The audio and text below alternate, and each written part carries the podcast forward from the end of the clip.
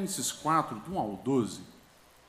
Você pode também acompanhar na tela, mas eu quero mais uma vez lembrá-lo e lembrá-la que nenhuma dessas histórias chegou até nós por acaso.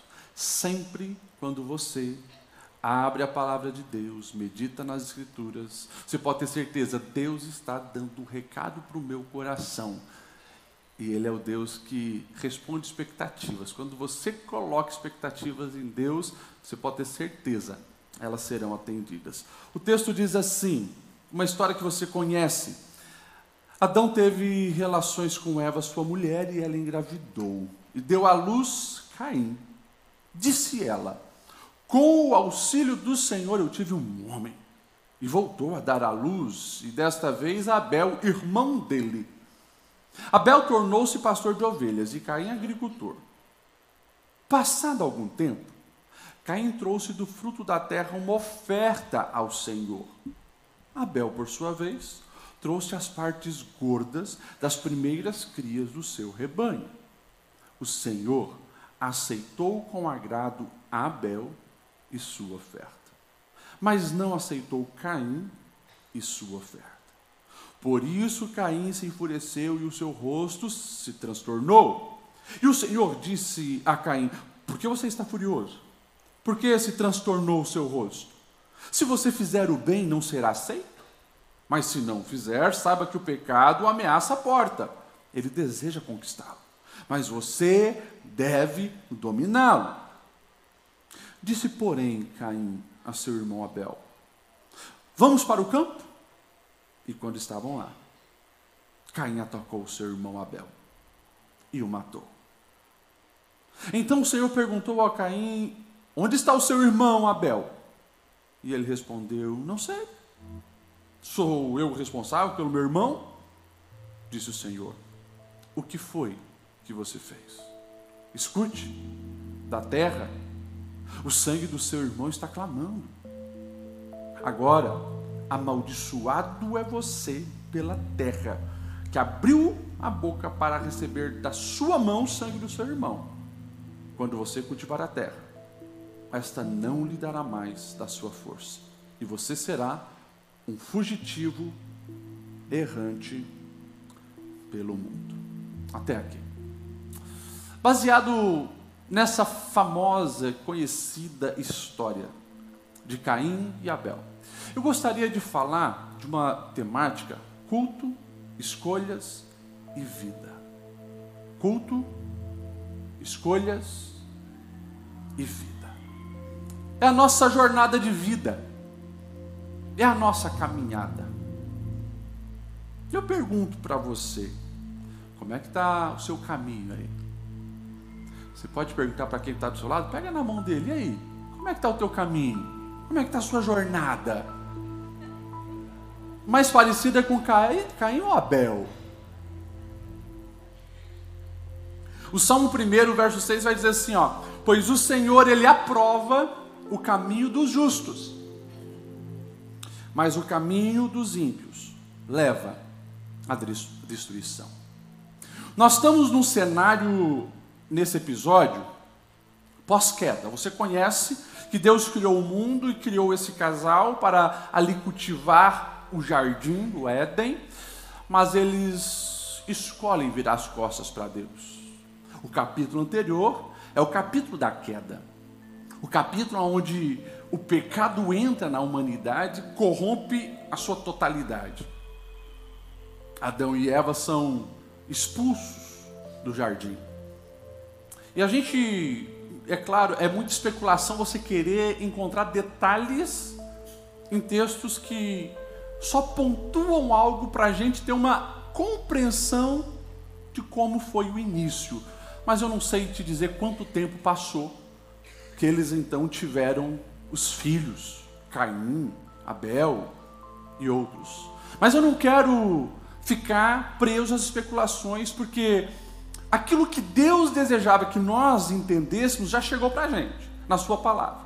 E a gente precisa ter muito esse cuidado Porque às vezes nas especulações de hoje mesmo, né, nas redes sociais, todo mundo virou doutor em tudo, né? Doutor em Bíblia, doutor em teologia e tal. São muitas vozes, muito barulho, muitas especulações, mas a gente precisa ficar com a palavra de Deus. E a Bíblia vai nos dizer algo extremamente interessante.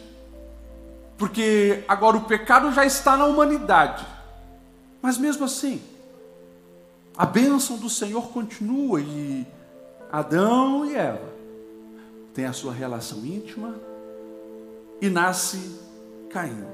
Interessante que quando Caim nasce, a Bíblia vai nos dizer que Eva olha para aquela criança, imagine o primeiro bebê do mundo, e vai dizer assim: com o auxílio do Senhor eu tive o menino, ou eu tive o homem.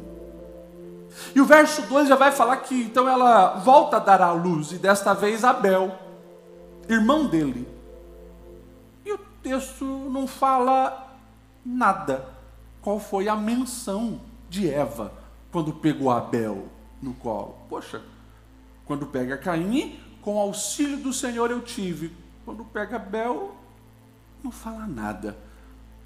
O tempo passa, os anos passam, não sabemos se eles já tiveram, Adão e Eva já tiveram muitos outros filhos, mas interessante, no momento do culto, a gente começa a perceber grandes diferenças no coração desses dois homens. E a gente sabe que Abel agrada a Deus, Caim não. E aqui, voltando ao nascimento deles, já vem para mim uma verdade que nós precisamos trazer para o nosso coração. Que o viver de maneira sábia é viver de acordo com as expectativas divinas sobre nós. E não se limitar apenas às expectativas humanas, porque parece que fica muito claro que Eva colocou muito mais expectativa em Caim do que em Abel. Abel não foi o primeiro. A gente tem na narrativa bíblica apenas quatro pessoas na terra nesse momento. Abel era o mais novo, talvez o que tivesse menos experiência, mas era aquele que agradou o coração de Deus. E isso é interessante, porque na nossa jornada humana, muitas vezes, você permite que uma expectativa humana sobre você limite o teu potencial, sendo que você precisa entender que aquele que te criou, aquele que te formou, aquele que te deu o fôlego de vida. O Senhor já colocou os olhos sobre você com grande expectativa. E você precisa acreditar nisso e viver dessa maneira. E o verso 2 então destaca que o Caim se tornou agricultor, mas Abel se tornou pastor de rebanhos, pastor de ovelhas. E o verso 3 então vai falar desse culto, aonde os dois vão prestar ao Senhor. Passado algum tempo, Caim trouxe do fruto da terra uma oferta ao Senhor. Abel, por sua vez, trouxe as partes gordas das primeiras crias do seu rebanho. E aqui o texto vai dizer assim: presta atenção no texto. O Senhor aceitou com agrado. O texto diz assim: a oferta de Abel, é isso que o texto diz? Você prestou atenção? Não. Texto vai dizer assim: o Senhor aceitou com agrado a Abel e a sua oferta. A Abel e a sua oferta. Ou seja, antes de nós querermos prestar um culto ao Senhor, uma oferta ao Senhor, Deus está de olho no nosso coração. Nós precisamos agradar ao Senhor antes de nos envolvermos com o culto. Interessante, é como se o escritor estivesse dizendo: presta atenção, porque o culto não são as palavras ditas, o culto não é só as mãos levantadas, as palmas batidas ou a oferta trazida ao altar, o culto é você. O culto de entrega é o teu coração. E claro, com Abel, nós precisamos aqui entender que aquele que ama o Senhor entrega o seu melhor. Eu não vou entrar também em especulação, porque dentro da teologia, muito já se discutiu por que o Senhor aceitou a oferta de Abel e não aceitou a de Caim. eu acho que o texto ele vai enfatizar algumas palavras que nos mostram mais ou menos o caminho, porque o texto vai dizer assim: Caim trouxe do fruto da terra. Ele era agricultor, tinha que trazer do fruto da terra. Alguns dizem, é, mas aqui o Senhor já lá já tinha matado um animal para fazer roupa para os pais deles, tudo já apontava para o sacrifício de um cordeiro. Eu não vou entrar nessas minúcias. Até porque nós vamos ver depois de Moisés, Deus instituindo também ofertas de cereais. Não tinha problema com isso. Agora, quando o texto vai falar sobre a oferta de Abel, o texto vai dizer assim: que ele trouxe as partes gordas, o melhor das primeiras crias, o melhor do melhor ele trouxe ao Senhor. É as Escrituras nos dizendo que Deus não está olhando performance, Deus está olhando o nosso coração. E é por isso que nós precisamos aqui entender uma verdade. Não basta você fazer o certo, você precisa fazer do jeito certo.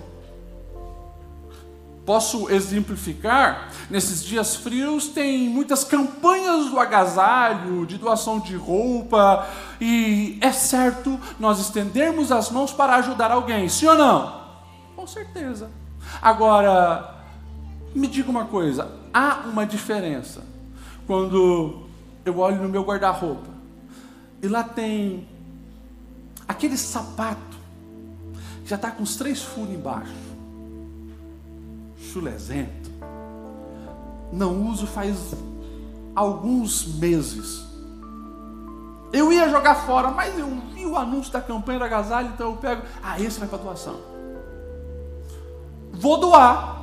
Estou fazendo uma atitude certa. Agora, é diferente de alguém que sonhou e economizou durante seis meses para comprar aquele tênis novo. E você foi lá e comprou e você amou, mas você sabe que alguém está precisando e você sente que é aquele que você tem que dar, e você pega aquele melhor, teu guarda-roupa, e você entrega. É a mesma coisa? A atitude aparentemente pode ser a mesma. Generalizando, podemos dizer: os dois deram um calçado, mas um deu com o coração, o melhor, porque muito amor o outro deu, do que sobrava e do que nem ele mais queria. Nós precisamos entender que Deus não mudou. E Ele continua recebendo o nosso culto e o nosso prestar de adoração. Eu pergunto para você: como está o seu culto? Como você tem feito isso ao Senhor? Como que você entra nesse lugar? Como que você na sua casa vive o seu momento com Deus? Na agenda semanal que você estabelece, aonde está o Senhor? Está na prioridade ou está na sobra? Como está o teu culto ao Senhor? E é claro, nós precisamos entender que o culto, a adoração, a maneira de servir ao Senhor revela muito sobre cada um de nós. Que o Senhor possa olhar para nós e encontrar o coração de Abel, alguém que está disposto a dar o melhor e ser o melhor para a glória do nome dEle. E o texto vai nos dizer que aquilo enche o coração de Caim de inveja. E ele mata o seu irmão. Nós já vamos entrar no detalhe.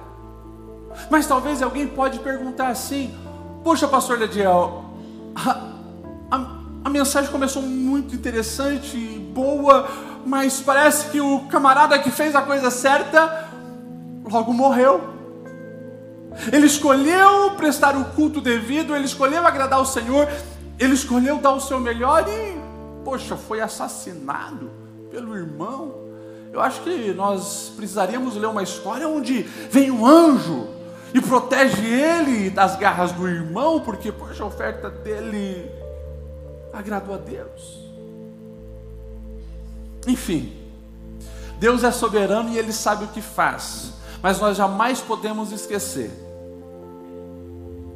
que Abel ele deixa um legado de justiça. E isso vale mais do que todos os bens juntos. Quando lá na frente, no final das escrituras, o autor de Hebreus ele vai dizer: "Olha, quando você olha para trás e você vê como Deus agiu na história através de pessoas, nós podemos enumerar os heróis e heroínas da fé. Uma galeria. E a gente gosta de galeria de heróis da fé.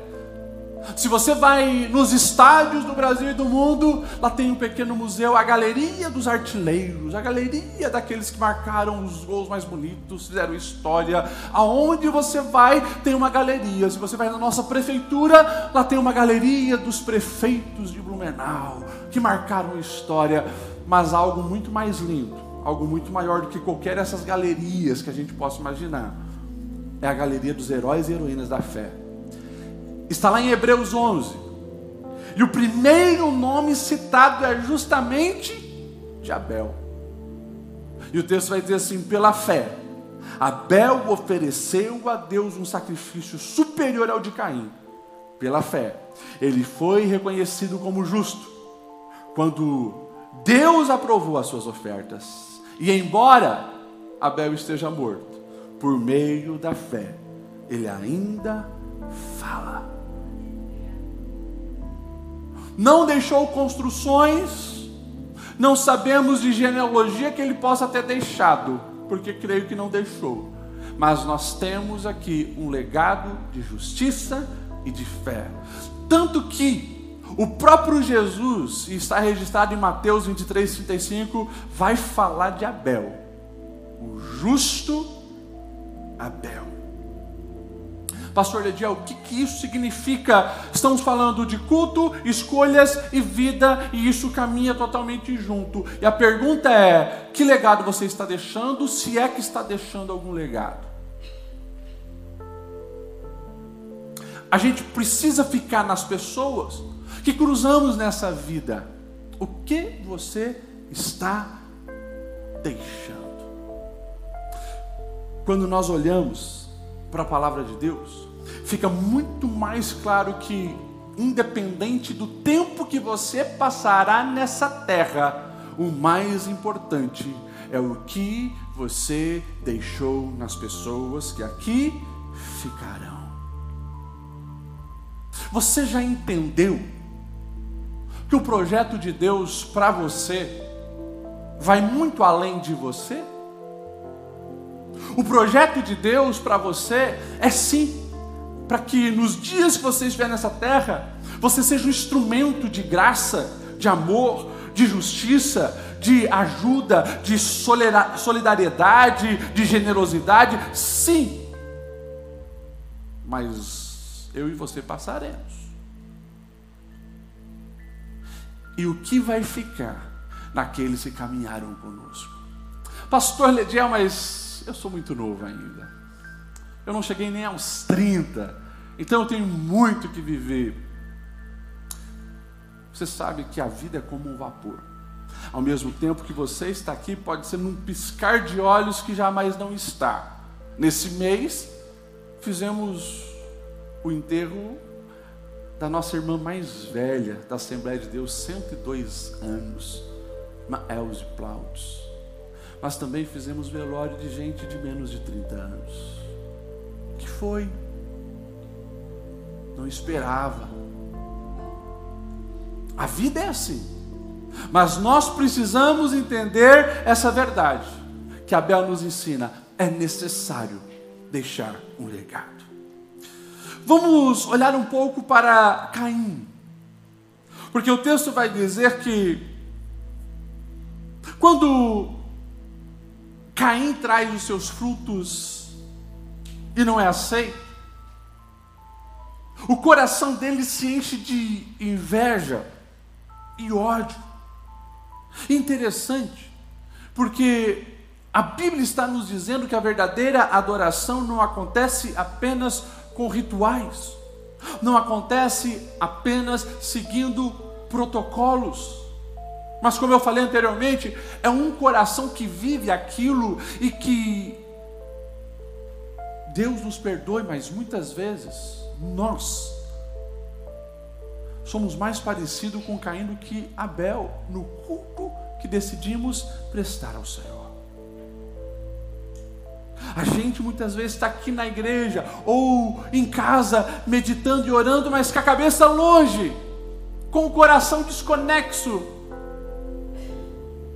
E esse exemplo inicial desse culto que aconteceu lá no início, é um espelho que precisa estar diante de nós, nos mostrando e nos ensinando que não adianta eu vir para uma igreja com uma Bíblia bonita, de um, um, terno elegante, com um vestido charmoso, se o meu coração não agrada ao meu Senhor, de nada adianta. Mas que haja autenticidade, quebrantamento, entrega total, para a gente fugir desse risco de viver uma religião mecânica. Nós, assembleianos, precisamos cuidar disso. Às vezes, nós falávamos dos nossos irmãos católicos que faziam isso. Orações que eram só repetição e não entendiam nada.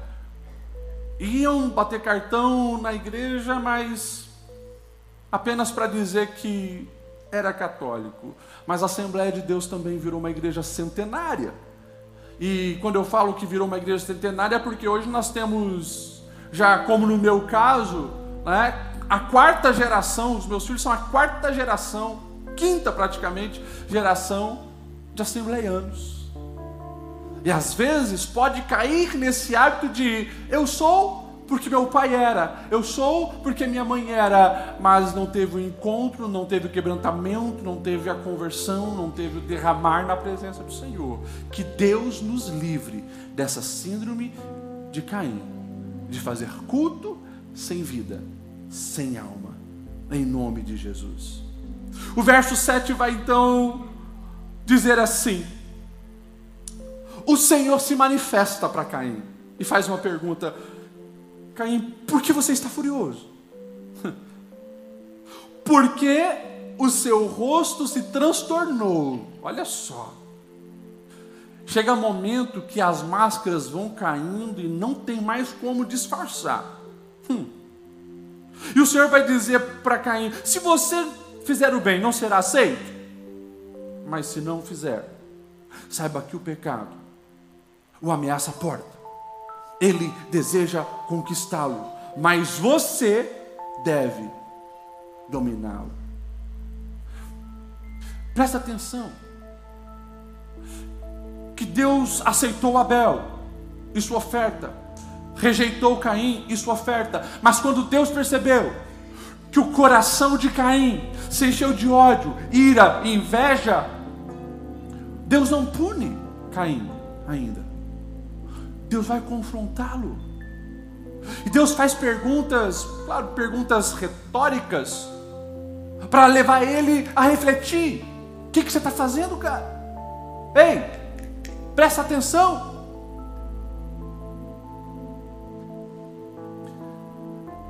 Deus, Ele sempre vai nos alertar dessa maneira. Oh, Lediel, presta atenção. O pecado está na tua porta. O pecado está na tua porta. A isca está aí no anzol. Cabe você, Lediel. Vigiar. Dominar. Caim não deu ouvidos ao Senhor. Interessante, interessante. Porque, como eu falei, a Bíblia vai mencionar que nesse episódio nós temos quatro pessoas: Adão, Eva, Caim e Abel. Não tinha a galera das drogas ali pressionando. Não tinha as boates e as promoções de orgias o convidando para o pecado. Era o coração corrompido. O coração corrompido. E aquilo foi ganhando força. Foi ganhando força. Foi ganhando força. E Caim deixou ser dominado. E quando o Senhor o confronta, ele não ouve o Senhor. Eu imagino que se ele permitisse aquelas palavras entrar no coração, a atitude de Caim deveria ser assim: Senhor, me perdoa. O meu culto era indigno. Me perdoa, Senhor. Me ajuda a me controlar na minha ira, na minha inveja. Porque, vamos lá, vamos lá. Poxa, para que, que é um culto? O culto não é para agradar a Deus. Nós viemos aqui para prestar sempre um culto ao Senhor. O culto inicialmente é para Deus. É claro que a gente espera que Ele aceite e Ele se manifeste e Ele encha-nos da sua glória. A gente sabe que isso traz a cura, a restauração, o acesso ao coração de Deus traz resposta às orações, mas o culto inicialmente é para Deus, ou seja, teoricamente falando, Caim, ele deveria agradar a Deus, mas quando o Senhor o confronta dizendo, cara, presta atenção, tem um caminho certo para seguir, ele não está nem aí porque ele permite que a voz do ódio, do rancor, da inveja fale mais alto na sua alma do que a própria voz de Deus. E é claro, o verso 8 então vai dizer que Caim convidou o seu irmão Abel, dizendo: Vamos para o campo. Meu irmão, Tá tudo bem, meu irmão, vamos continuar a nossa vida. Vamos passear no campo. Vamos ver a natureza do Criador. Falsidade. Fingia estar bem. Parecia que mantinha a mesma parceria com seu irmão. E Abel, na sua ingenuidade, não fazia ideia não fazia ideia no que estava no coração do seu irmão e aceita o campo. E quando estavam lá, o texto diz: Caim atacou seu irmão Abel e o matou. A Bíblia está gritando para todos nós: quando o coração é dominado pelo ódio, ele vai levar à destruição coração dominado pelo ódio sempre leva à destruição.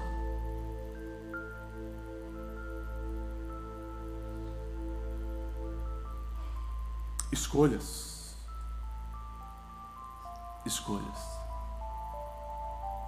Alguém aqui já sentiu ódio por alguma outra pessoa? Seus mentirosos. Todos nós. Todos nós. Ah, se eu pudesse, eu matava ela. Eu matava ele. Todos nós vivemos no meio de pessoas imperfeitas porque também somos imperfeitos. Nós ferimos e somos feridos. Pessoas nos machucam com palavras, pessoas nos machucam com atitudes, pessoas nos machucam com olhares, Pessoas nos machucam com, sutilezas nas suas ações malignas, corruptas e malévolas, e a gente sente ódio. É assim. A vida é assim porque vivemos num mundo caído e ainda não temos um corpo glorificado. Mas é claro, eu entendo que vocês não levantaram a mão porque vocês entenderam o recado dos céus. Eu não posso permitir que isso crie raiz no meu coração. Eu não posso permitir que esse lixo encharque a minha alma, apodreça o meu coração e me leve a decisões. E claro, eu convido você a sondar o seu coração e escolher de fato se livrar disso, porque isso só vai gerar destruição. Essa destruição começa inicialmente em você. Porque o mundo começa a ficar cinza.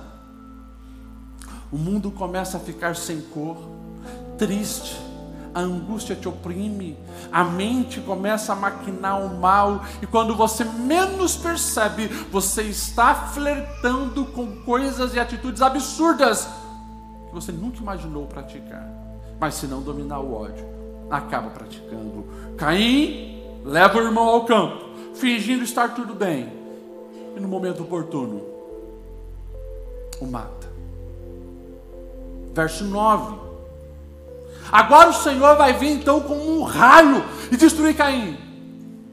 E o texto vai dizer assim: O Senhor veio e perguntou a Caim: Onde está o seu irmão Abel? E respondeu ele: Não sei, sou o responsável por meu irmão. Você vê que quando isso entra na alma,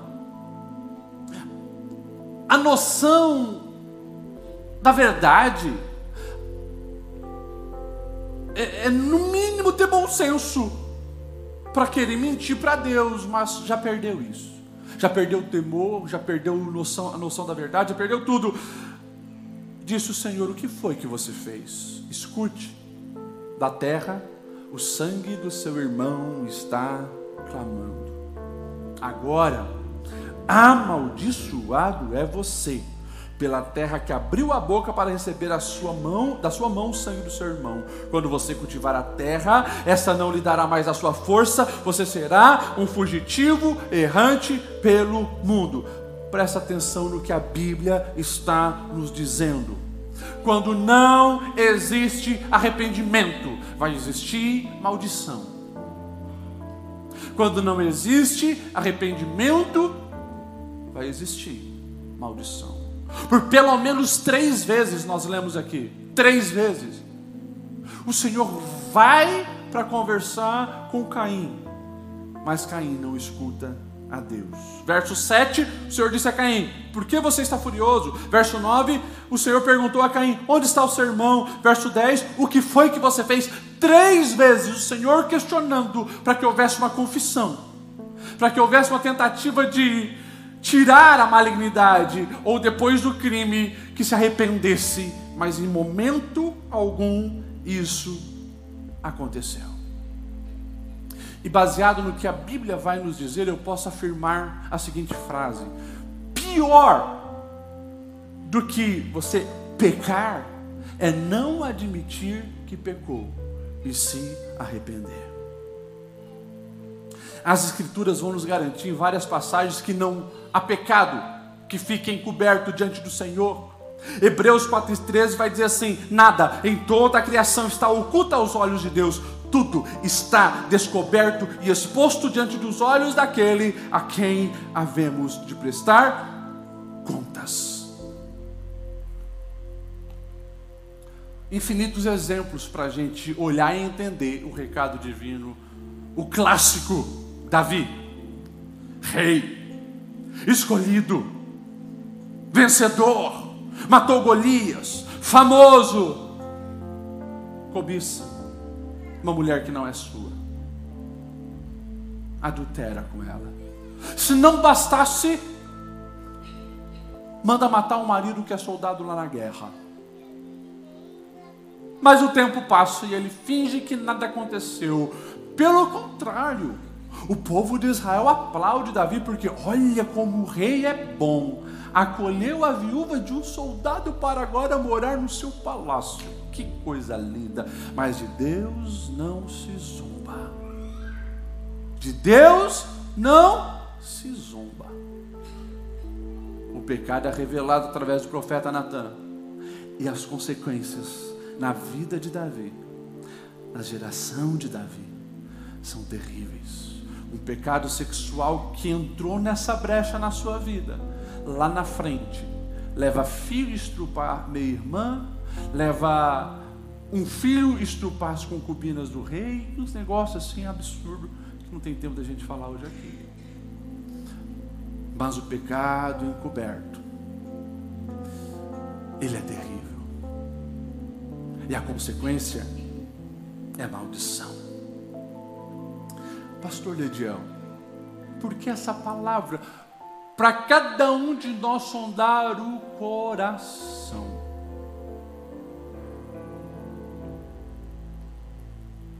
Você feriu o coração de alguém? Machucou o coração de alguém? Matou em palavras alguém? Confessa, se arrepende, peça perdão. Não siga na jornada da vida achando que está tudo bem, quando o teu coração grita que não está. Porque eu sei que nessa geração de redes sociais, de likes nas redes sociais, as fotos são maravilhosas. A gente tira uma foto horrível, mas a modernidade deixa lindo e a gente fica bonito na fita. Mas o coração dói. O teu travesseiro sabe. O teu chuveiro sabe quando as coisas não estão bem. É preciso chegar diante de Deus e ouvir a voz dele falando: Filho, filha, eu te criei para você ter vida em abundância e não colecionar inveja, ódio, rancor e amargura. Filho, eu te chamei para você ser bênção, para você ser luz, para você construir, não destruir, não amaldiçoar, não prejudicar. Pastor, confesso que tem dias que eu estou mais parecido com Caim do que Abel. Confessa isso para Deus. E peça para Ele transformar o seu coração, porque ele já liberou o Santo Espírito que nos capacita a isso. Ah, pastor Lediel, o senhor não sabe da minha história. Duvido, como já falaram algumas vezes para mim, duvido, se você tivesse passado pelo que eu passei, você liberaria perdão. Eu sempre digo, não é o pastor que está falando é Jesus. 70 vezes 7. Ele perfeito, ele santo, ele justo, foi crucificado.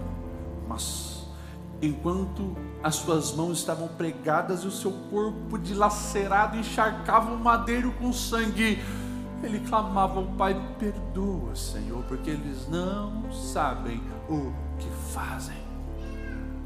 Ele deixou o exemplo, e muito mais do que o exemplo, ele deixou, pela ajuda e auxílio do Espírito Santo, a capacidade, a força necessária para a gente tirar esses lixos da nossa alma e viver um novo tempo com Deus. Pastor, mas faz tanto tempo que eu cometi alguns pecados que eu acho que mexer com isso é besteira. Eu acho que as pessoas nem se lembram mais. Como diz o ditado, né? Quem apanha não esquece. Talvez você foi o agressor e alguém está precisando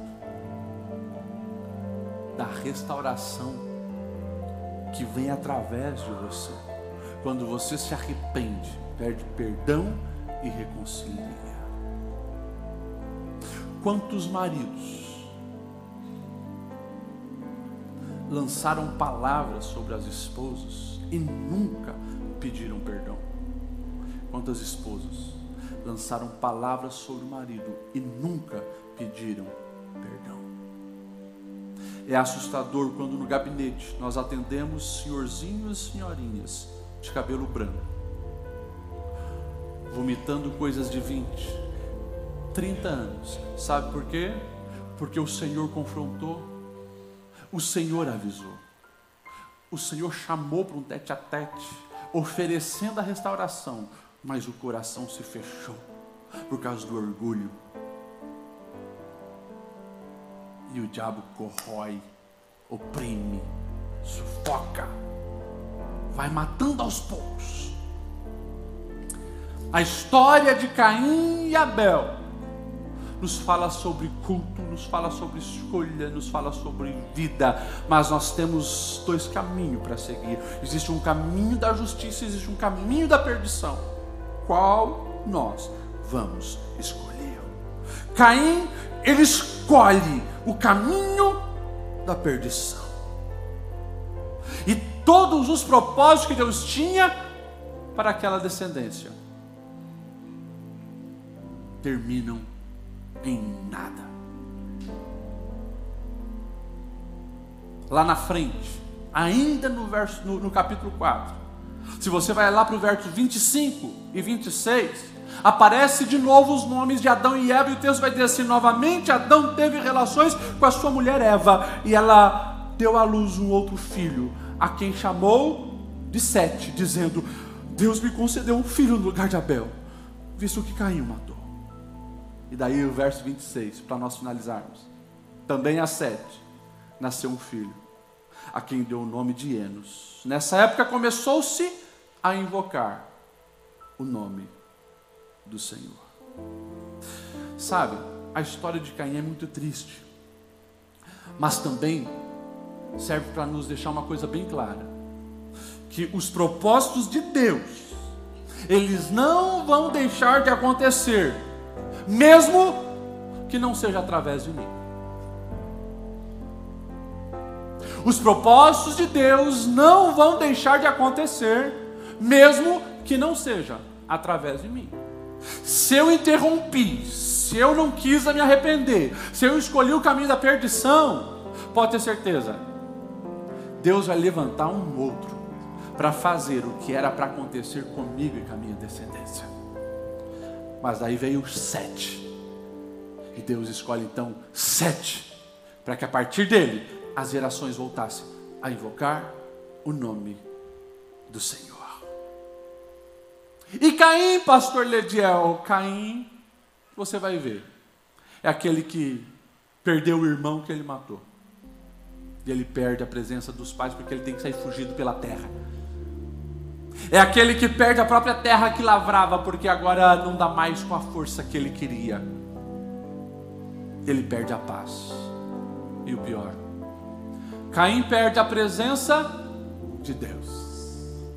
E enquanto lá na frente, milhares de anos depois, a Bíblia vai estar dizendo: Abel ainda fala, porque ele prestou um culto que Deus aceitou e deixou um legado. A Bíblia também vai falar de Caim, quando vai falar dos falsos profetas. E na carta de Judas o texto vai dizer assim: Todavia, estes tais difamam tudo que não entende, e as coisas que entende por instinto, como animais irracionais, nessas mesmas coisas ele se corrompe. Ai deles, pois seguiram o caminho de Caim. Eu finalizo. Lembrando você, existe dois caminhos. Existe dois caminhos possamos escolher o caminho da vida. E que você possa entender que no momento simples, simples como esse de prestar um culto ao Senhor, está falando muito do que vai na nossa alma, que a gente possa oferecer todos os dias um culto autêntico. Lembrando que não é um culto perfeito, mas um culto autêntico não é com a perfeição de hinos milimetricamente pensados e afinados, não, mas Deus quer é apenas um coração aberto ao seu agir. Mas, pastor, tem dia que eu não estou em condições de prestar um culto.